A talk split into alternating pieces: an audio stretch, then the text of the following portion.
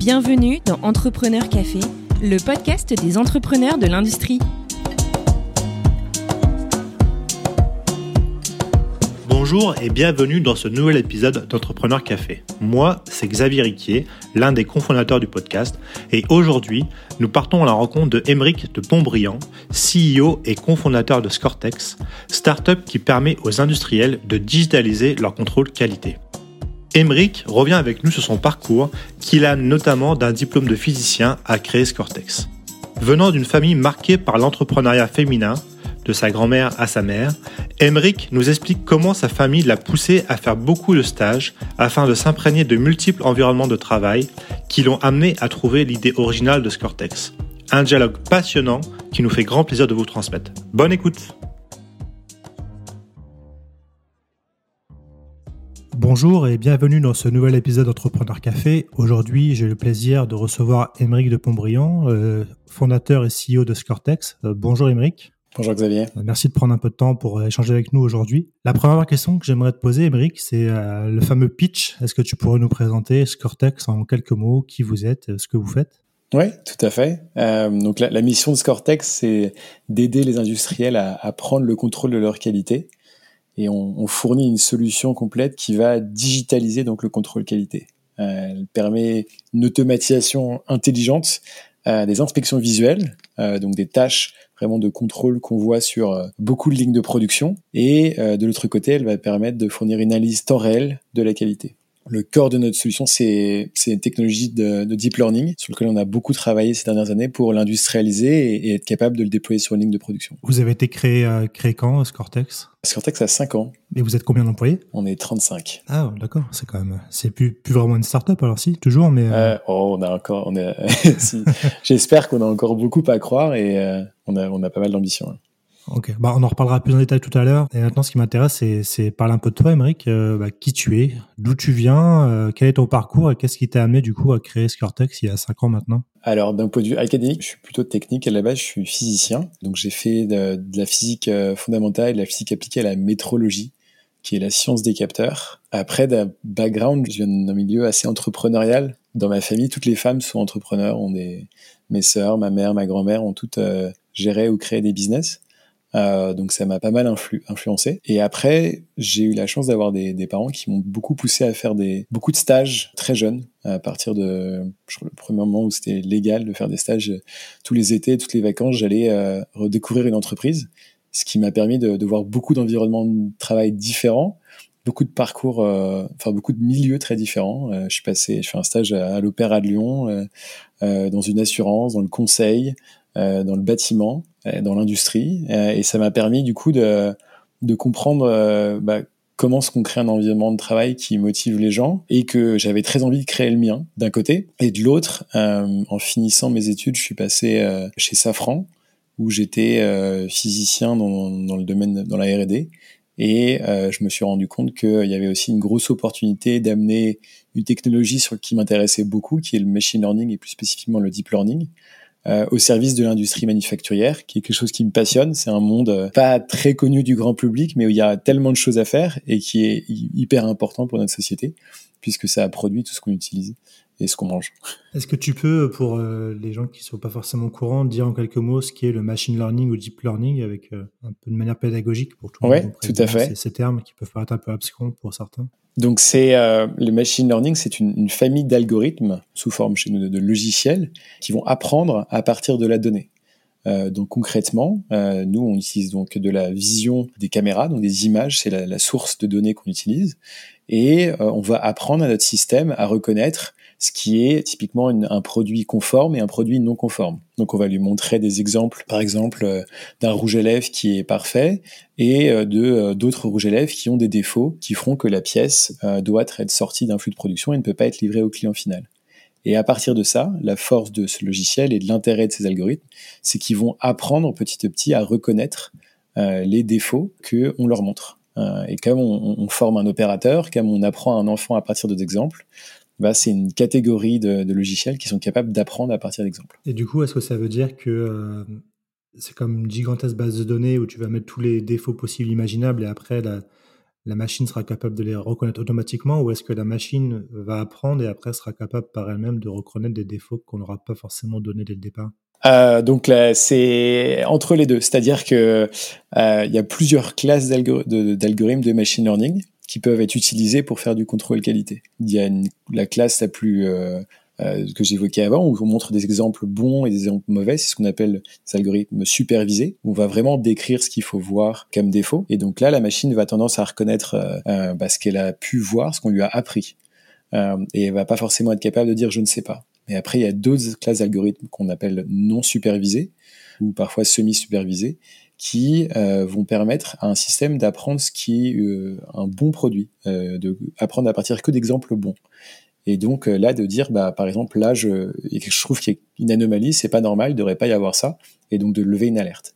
Et, et le savoir-faire qu'on a cherché à développer chez Scortex, c'est d'arriver à combiner ces différentes solutions pour faire euh, un produit utile pour l'industriel, pour lui permettre de vraiment avoir une, une solution qualité qui est, qui est, robuste et qui répond à ses enjeux industriels. Mais si je reviens un peu sur ton parcours, du coup, tu disais que à la base, tu es, physicien, donc tu as quoi? Tu as un master ou un doctorat, c'est ça? Un master, oui, tout à fait. Un master. Et, et tu disais donc que dans ta famille, c'était beaucoup de fibres entrepreneuriales. Est-ce que, est que tu parlais de, de, ta mère, de tes sœurs, de ta grand-mère, si j'ai bonne mémoire Est-ce qu'elles avaient entrepris dans l'industrie ou dans des secteurs totalement différents? Pas du tout. Je viens d'une famille de viticulteurs.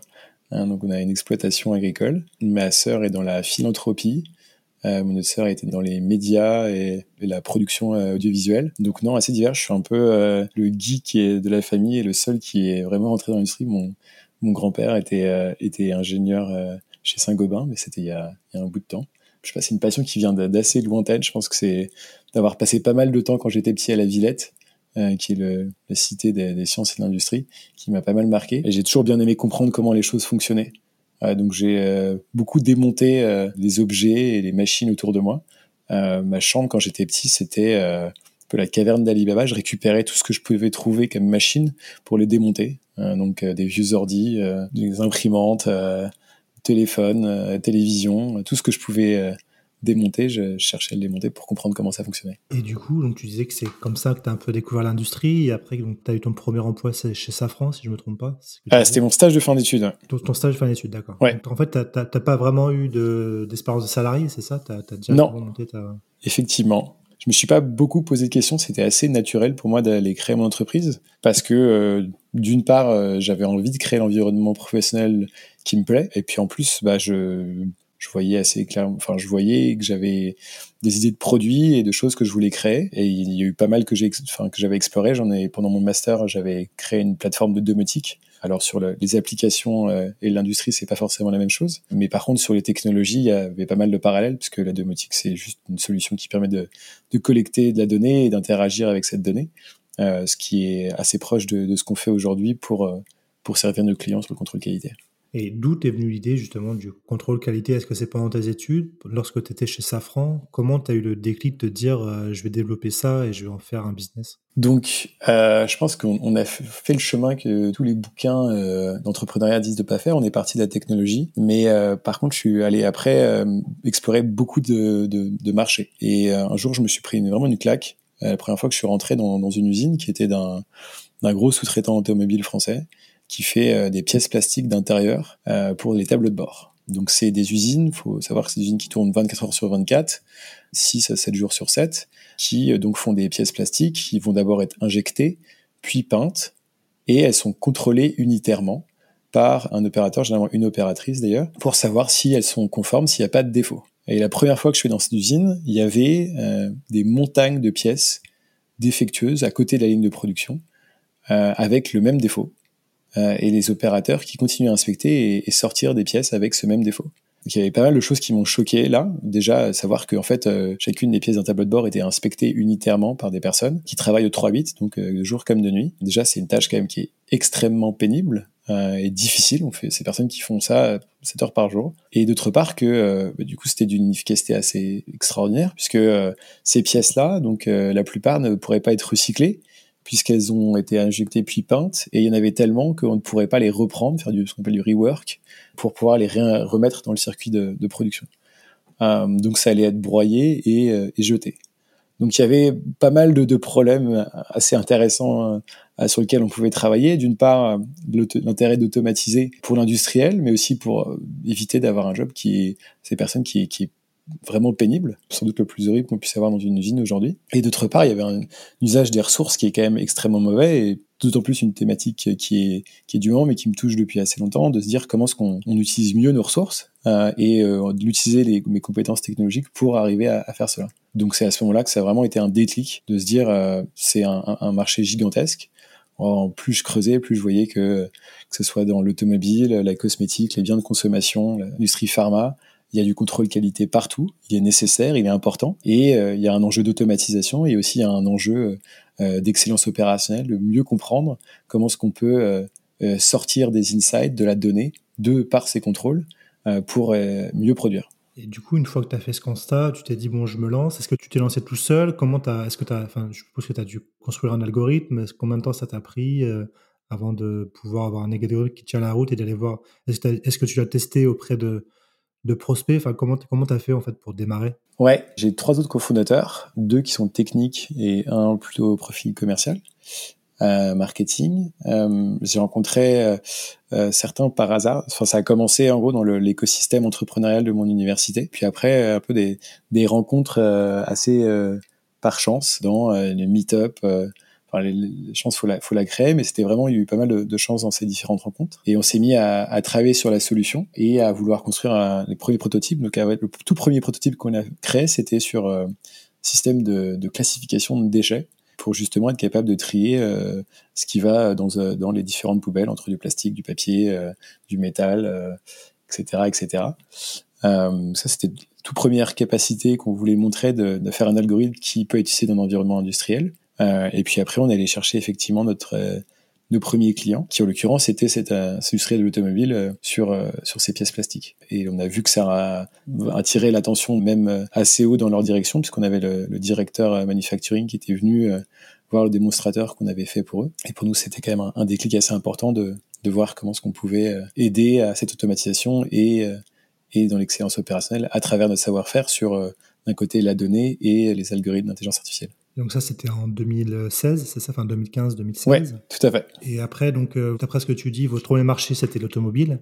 Est-ce qu'après, vous vous êtes développé dans d'autres secteurs d'activité? Enfin, quels sont vos principaux secteurs d'activité à ce jour? Euh, Aujourd'hui, on travaille dans bah, justement l'automobile, la cosmétique, tout ce qui est électroménager. Donc tout ce qui va être euh, les fours, les...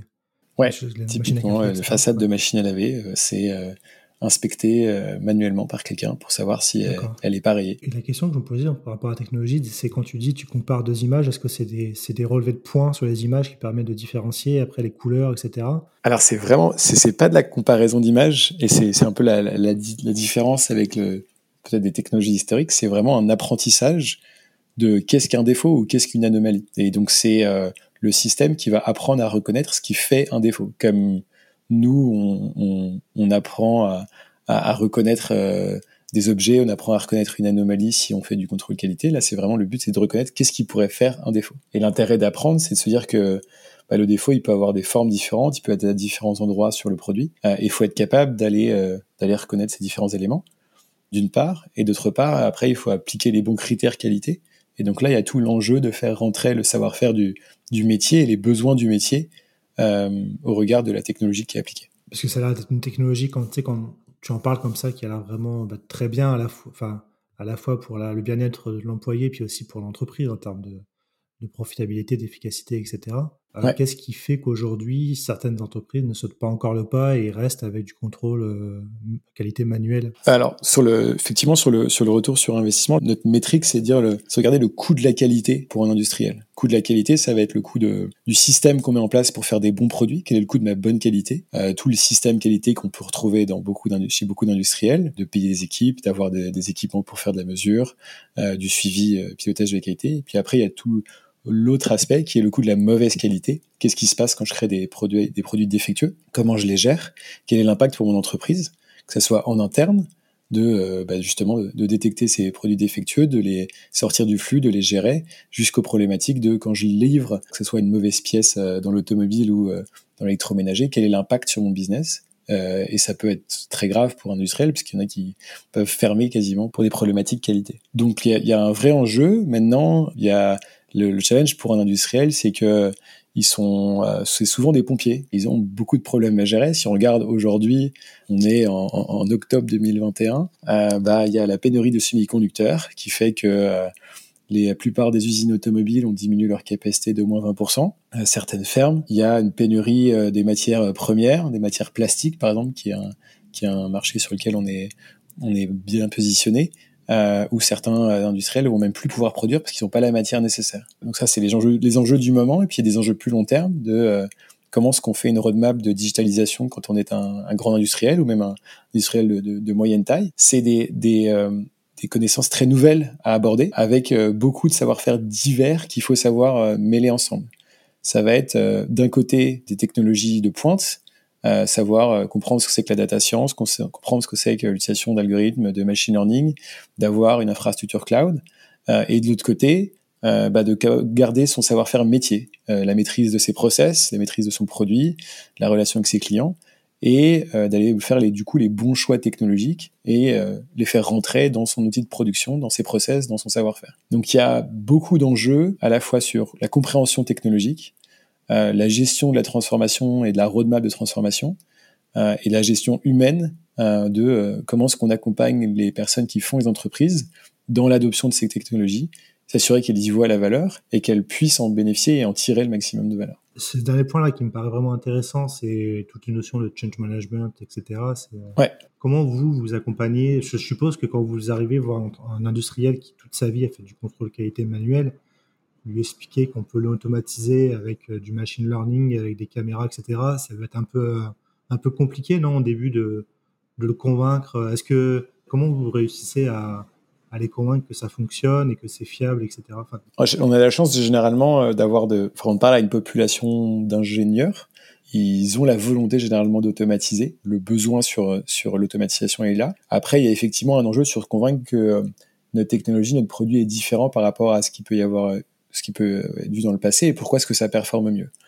Et dans ce cas-là, bah, c'est vraiment un, sujet clé sur euh, enfin sur la gestion du cycle de vente et la gestion du déploiement. Donc c'est comprendre comment est-ce qu'on fait une preuve de valeur le plus rapidement possible. Et pour ça, on a, on diverses stratégies. Il y en a qui sont relativement simples, c'est faire un démonstrateur euh, euh dans notre lab, dans nos locaux, où on va pouvoir rapidement mettre en place un système qui va détecter euh, sur quelques pièces et prouver qu'on est capable de faire des images et de montrer et détecter certains défauts sur euh, sur des pièces.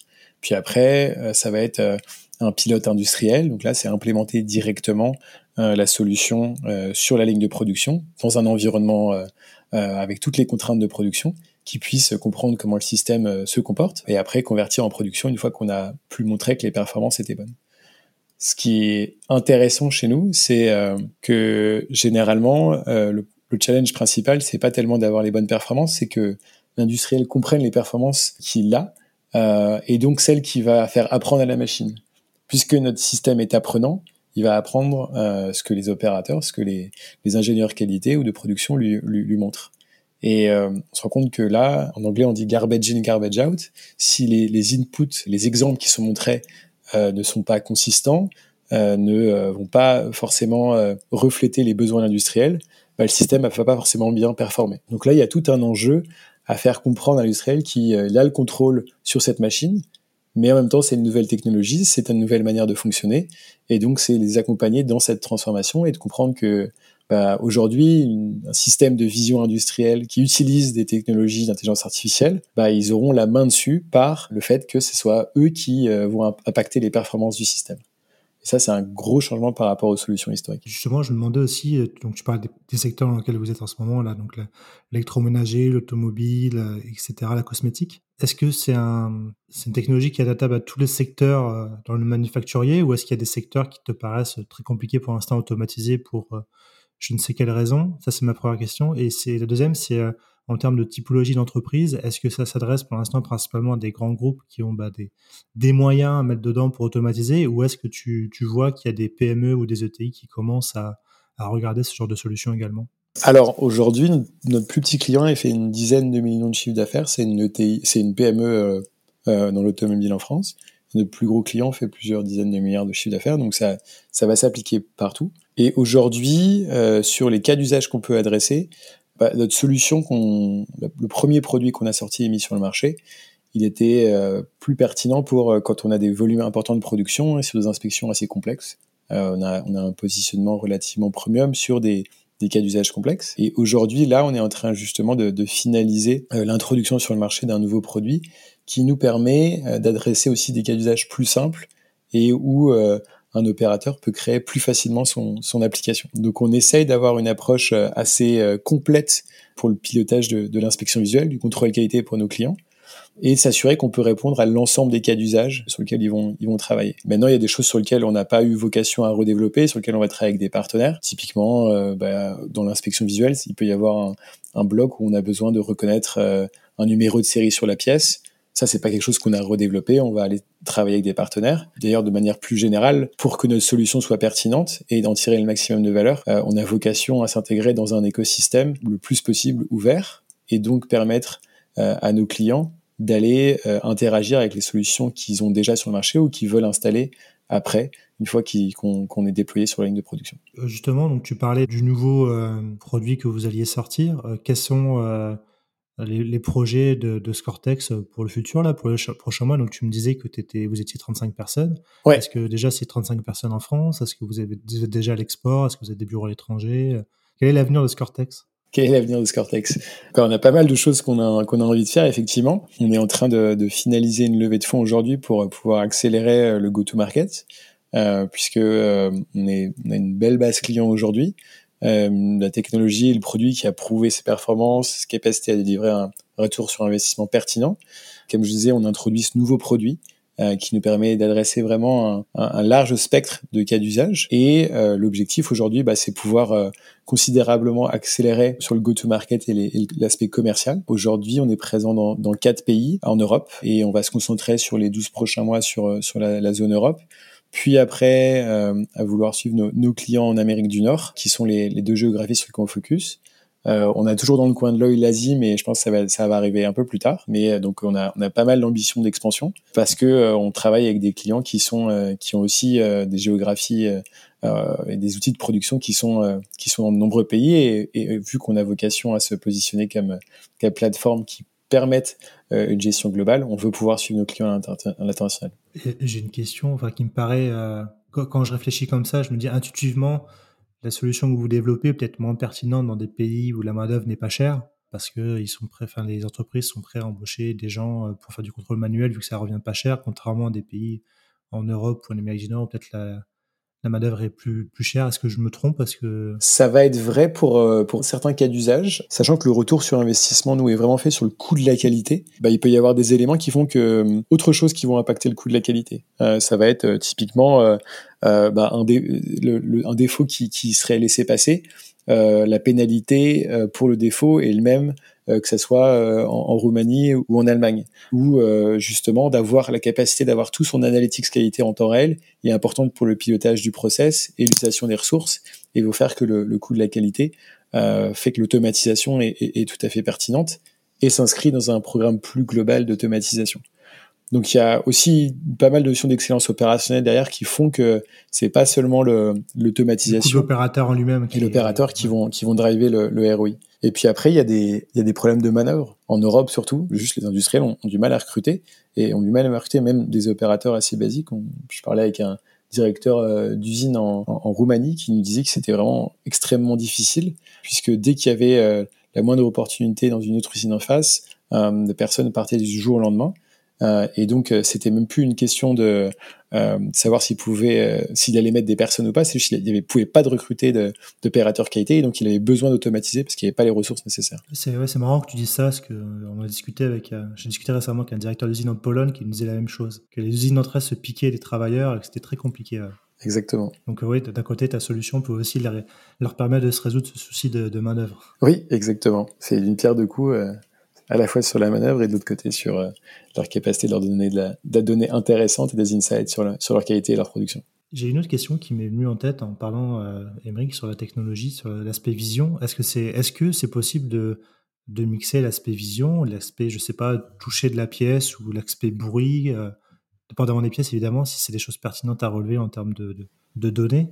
Ouais. pour évaluer la qualité d'une pièce. Tout à fait. alors aujourd'hui, nous, vu qu'on est encore au début du déploiement de notre produit, on se concentre sur les cas d'usage sur le, qui sont le plus pertinents sur là où on, on, est mature. Donc ça va être reproduire ce que, fait un, opérateur quand il fait l'inspection visuelle. Euh, maintenant, on, on voit qu'il y a d'autres sources de données qui sont intéressantes et pertinentes à intégrer quand on prend une décision qualité et quand on veut suivre ces qualités. Donc tout l'objectif, d'un point de vue roadmap techno et produit, euh, c'est effectivement de comprendre comment est-ce qu'on intègre ces autres sources de données euh, production et qualité et qu'on puisse les intégrer euh, dans notre capacité d'analyse pour aller euh, prendre des bonnes décisions euh, à chacune des pièces, à savoir si elle est, si elle est conforme ou pas. Ça, c'est d'un côté. Et, et, de l'autre côté, l'objectif à long terme, nous, c'est pas seulement de faire du contrôle qualité, mais c'est d'interagir avec les paramètres process c'est de se dire, euh, bah, si je détecte euh, que euh, toutes mes pièces plastiques peintes ont une contamination, un grain sur à chaque fois qu'elles sont produites, c'est de pouvoir lever une alerte pour qu'un opérateur vienne voir ce qui se passe, c'est pouvoir lancer, ça comprendre quelle est la corrélation avec un des paramètres machine et pouvoir l'ajuster. Et se dire que par le contrôle qualité, la donnée et une intégration forte sur la ligne de production, on va pouvoir interagir directement avec les paramètres machine et améliorer euh, in fine la qualité. D'accord, c'est vraiment intéressant comme sujet. J'espère que les gens qui nous ont écoutés en auront appris un peu plus sur la qualité. C'est un sujet qu'on ne voit pas forcément au premier abord quand, quand on achète un produit électroménager, mais qui est très important au final. Donc, c'est toujours intéressant de voir comment c'est fait dans l'usine. Émeric, on, on, arrive au, au terme de l'entretien. La dernière question que je pose habituellement, c'est euh, si tu avais un, conseil à donner à quelqu'un qui souhaiterait se lancer dans l'entrepreneuriat, mais qui n'a pas forcément les codes, qui ne sait pas trop forcément comment s'y prendre, comment s'y quel serait ton, ton conseil ou s'il y a un piège que selon toi on devrait éviter? Bah, Avant tout, c'est quand même une aventure humaine. C'est vraiment le plus important pour moi. Et donc, euh, c'est souvent un truc, euh, une expression américaine qui dit euh, hire slow, fire fast.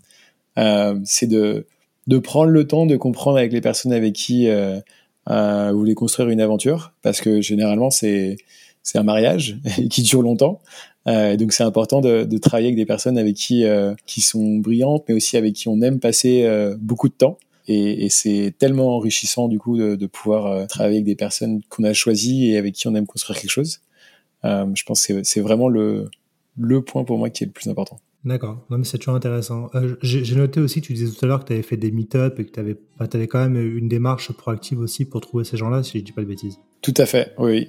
Je cherchais à rencontrer beaucoup de gens pour, euh, avant de s'engager. Merci beaucoup Émeric d'avoir pris le temps de discuter avec moi. Euh, je te souhaite plein de bonnes choses et plein de, plein de succès pour Scoretex dans les, dans les prochains mois. Merci beaucoup Xavier.